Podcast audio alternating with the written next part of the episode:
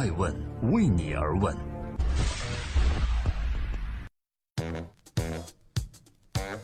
Hello，大家好，二零一八年的一月十四日，星期天，我是高原，欢迎守候爱问顶级人物，每周日下午一点半准时上线，记录时代人物，探索创新创富。今天我们来关注爱城专访萧红，占据最高出海市场份额。萧红为什么说游戏不能满足完美世界？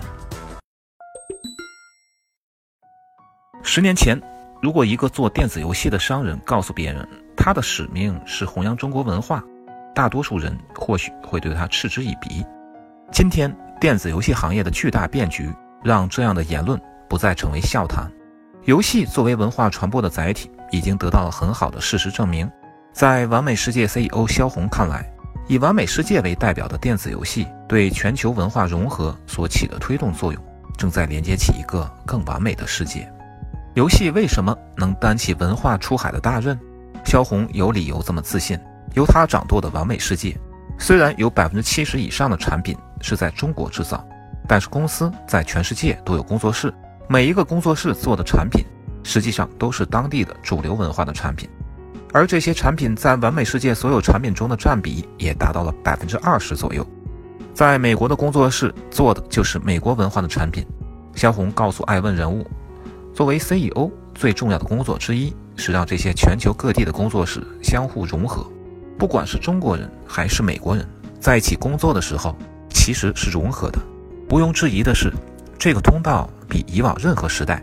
都要宽广得多。我们来看一组数据：二零一六年，我国数字经济规模达到二十二点六万亿，同比增长百分之十八点九，占 GDP 比重达到百分之三十点三。其中，以游戏、动漫、网络文学、网络音乐、网络视频等为代表的数字文化创意产品，成为其中的佼佼者。仅以游戏为例，中国已经是全球最大的游戏市场。二零一六年，中国游戏规模达到了一千六百五十五点七亿元。二零一七年，这一数据可能会突破两千亿元，成为数字经济中的重要力量。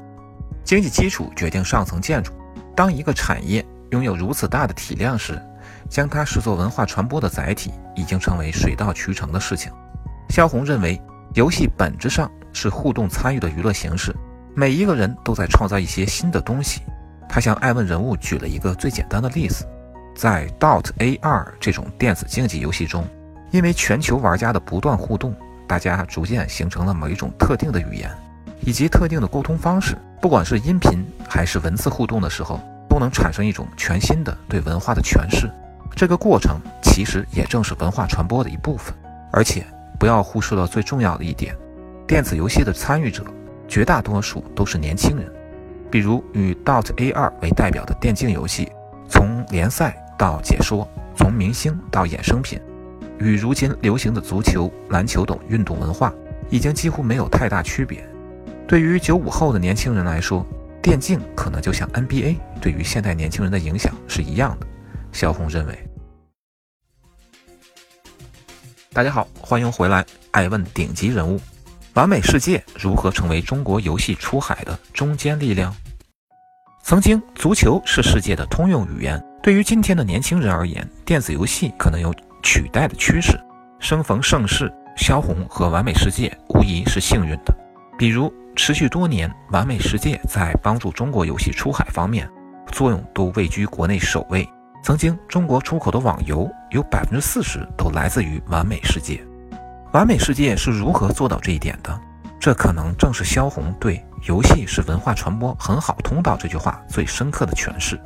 因为历史已经不止一次的证明，文化在融合的过程中，最重要的一步都在于本土化。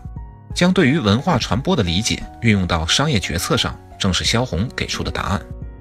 绝对的本土化是完美世界的重要法则。萧红告诉爱问人物，以美国地区为例。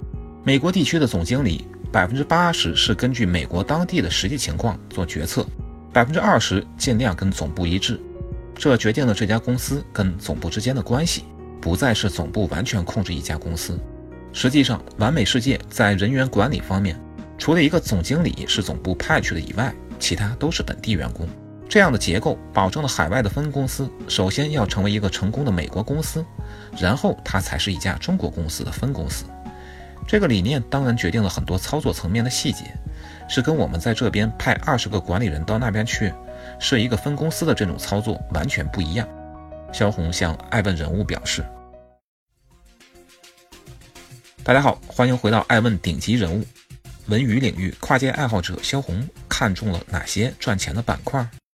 人们容易忘记，有着如此管理视野的萧红其实是标准的工科男，清华大学物理系毕业。”后来在南加州学工程，并且从硕士读到博士，但让人意外的是，萧红后来的职业选择是人力资源，并且最终成为了完美世界的 CEO。或许正是这样跨界的经历，让萧红主导之下的完美世界成为了一个跨界并购的爱好者。他认为文创产业具有国际化、泛娱乐化和技术化的特点，而完美世界正是凭借这些参与全球资源整合。和萧红的提法相匹配的，是一个火得不能更火的热词 IP。众所周知，文创产业有一个特点，那就是内容与不同领域的不同表达形式有关。比如说，一个经典的 IP 可以做电影、电视剧，还可以做游戏、漫画，也可以做成其他的传播形态。对于萧红和完美世界而言，这无异于一座宝藏。我们目前提出了泛娱乐的概念。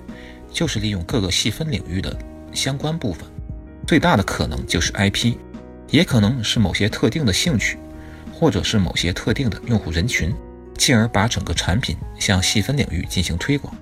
萧红说，整体来看，这就形成了一个完整的产业链。我们完美世界除了有影视，还有游戏、动漫、小说，还有媒体，尤其是孵化新 IP 的这样一个场所。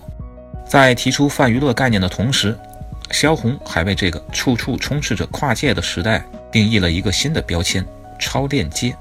简单的说，就是以前人们玩游戏只是玩游戏，看电影的只是看电影，但是现在大家既看电影又玩游戏，这也就不难理解。完美世界在2008年就成立了完美世界影视，并且投拍了第一部《非常完美》，影片很成功，当年票房过亿，完美世界甚至被评为中国第五大影视公司。从那之后，完美世界开始做电影，而在二零一七年上半年，完美世界的游戏业务同比增长了百分之六十六，影视业务则同比增长了百分之九十四。一个有意思的细节是，除了《欢乐中国人》中有着完美世界的身影，萧红这个跨界高手同样没有缺席《跨界歌王二》。不过，萧红也向艾问人物表示，完美世界开拓影视领域并不是跟风。而是相对比较保守的方式来做影视这个行业，会一直保证风险的可控性。大家好，欢迎回到爱问顶级人物。人工智能的泡沫已经开始，萧红眼中的游戏和影视的未来是怎样的？在控制风险的同时，萧红很乐意告诉人们，未来十年世界的游戏市场和影视市场，在他看来可能会是什么样的？